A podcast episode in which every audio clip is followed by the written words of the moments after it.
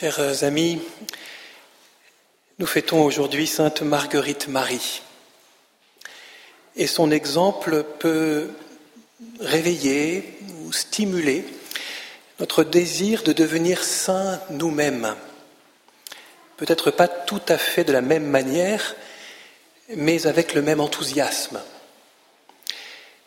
Le Seigneur veut que nous soyons saints, c'est-à-dire unis à lui et vivants de sa vie, si bien qu'il n'attend pas de nous, comme le dit admirablement le pape François, que nous nous contentions d'une existence médiocre, édulcorée ou sans consistance.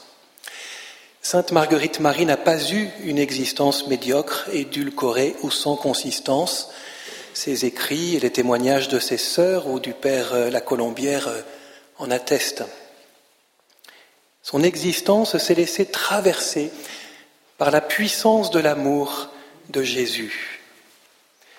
Et Marguerite Marie n'est pas sainte simplement parce qu'elle a vu le Seigneur, mais parce qu'elle s'est laissée saisir par un amour débordant et transformant.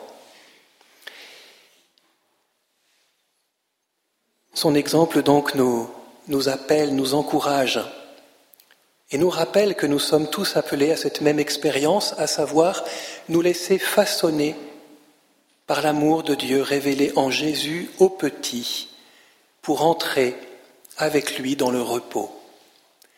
Je voudrais revenir brièvement sur ces trois réalités qui se déploient dans l'évangile que nous venons d'entendre. Une révélation adressée au petit pour entrer dans le repos. Une révélation d'abord. Jésus, nous dit Saint Matthieu, prit la parole et dit, Père, Seigneur du ciel et de la terre, je proclame ta louange. Jésus entre dans l'exultation. Et la raison de cette exultation, c'est la révélation du dessein merveilleux d'amour du Père. Je proclame ta louange.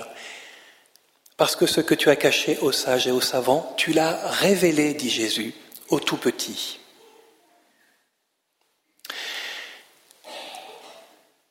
Qu'est-ce que Jésus révèle-t-il?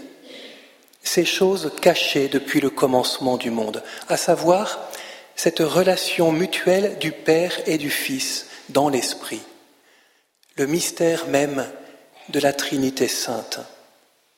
Voilà ce que Jésus nous révèle. Voilà non seulement ce qu'il nous révèle, mais ce à quoi il veut nous associer désormais, à cet amour débordant et transformant du Père, du Fils et de l'Esprit Saint. À travers cette révélation, nous entrons dans le cœur même de Dieu, dans ce cœur rempli d'un amour du Père pour le Fils dans l'Esprit. Et à travers ce dévoilement, nous comprenons mieux peut-être le sens du mystère biblique, du mystère même de Dieu. Le mystère n'est pas une réalité obscure destinée à demeurer cachée ou inaccessible. Ça, ce n'est pas le mystère chrétien. Le mystère, c'est la révélation de l'intimité de Dieu, de son projet d'amour et de salut pour l'humanité la révélation de son dessein créateur et rédempteur.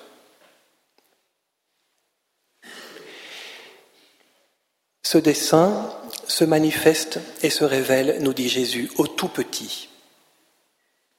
Nous sommes, frères et sœurs, les bénéficiaires de cette révélation dans la mesure où nous sommes ces tout petits. Qui sont-ils? Jésus les distingue d'abord des sages et des savants. Les petits, ce sont ceux qui ne sont ni sages ni savants. Peut-être qu'aujourd'hui, les sages et les savants sont ceux que le pape désigne dans sa belle exhortation apostolique sur la, sainteté, Gaudete et exultate, pardon, nous mettant en garde contre deux grandes tentations, la tentation de la gnose et la tentation du pélagianisme. Ce sont des mots savants, mais qui, désignent peut-être, en tout cas qui veulent nous mettre en garde contre cette tentation d'être nous-mêmes des sages et des savants à la manière des gnostiques ou des pélagiens. Le savant pourrait ressembler au gnostique, c'est-à-dire à celui qui exalte indûment la connaissance ou une expérience déterminée. Il considère que sa propre vision de la réalité représente la perfection. Et il cherche à faire rentrer le mystère de Dieu et de sa grâce, mais également le mystère de la vie des autres dans ses propres schémas, forcément étriqués. Jésus nous invite à nous méfier de, ces savants qui ont réponse à tout, dont le cœur n'est plus disponible pour euh, quelque chose de, de plus grand. Cette tentation rassurante peut-être, mais aveuglante. Les sages et les savants ne voient pas la révélation du Fils de l'homme. L'autre tentation qui pourrait ressembler aussi à celle des sages et des savants aujourd'hui, c'est celle du, pélagianisme, les sages qui font confiance uniquement à leur propre force, qui s'appuient sur leur propre volonté et qui se sentent supérieurs aux autres parce qu'ils observent des normes déterminées.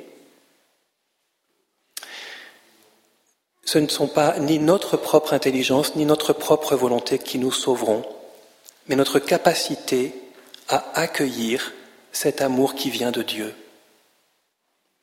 Jésus lui-même a dressé le portrait du petit dans le discours des béatitudes. Les pauvres, les humbles, les doux.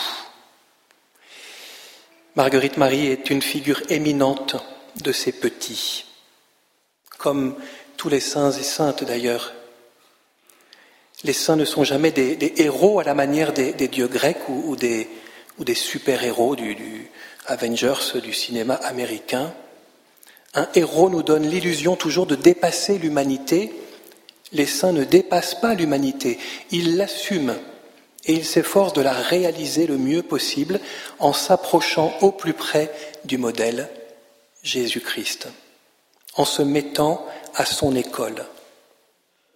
Venez à moi, vous tous qui peinez sous le poids du fardeau, et moi je vous procurerai le repos, dit Jésus se mettre à son école, lui qui s'est fait petit.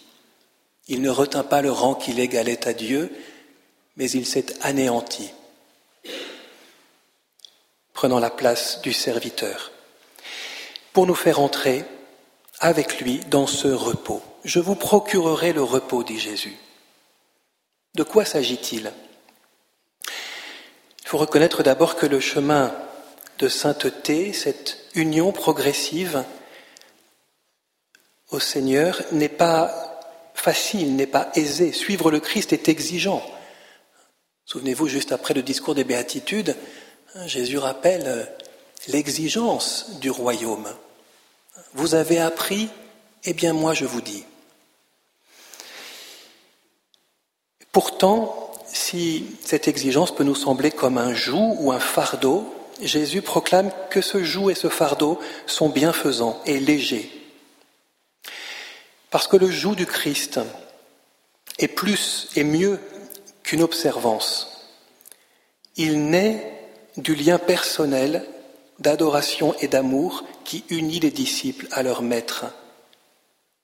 Le joug, c'est sans doute la loi, mais la loi d'amour telle que Jésus nous le révèle, ce commandement nouveau. Et Jésus est doux et humble de cœur.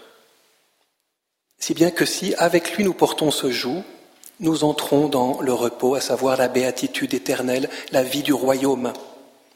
Ce repos auquel Jésus nous, nous invite, c'est le repos du septième jour. C'est le repos même de Dieu.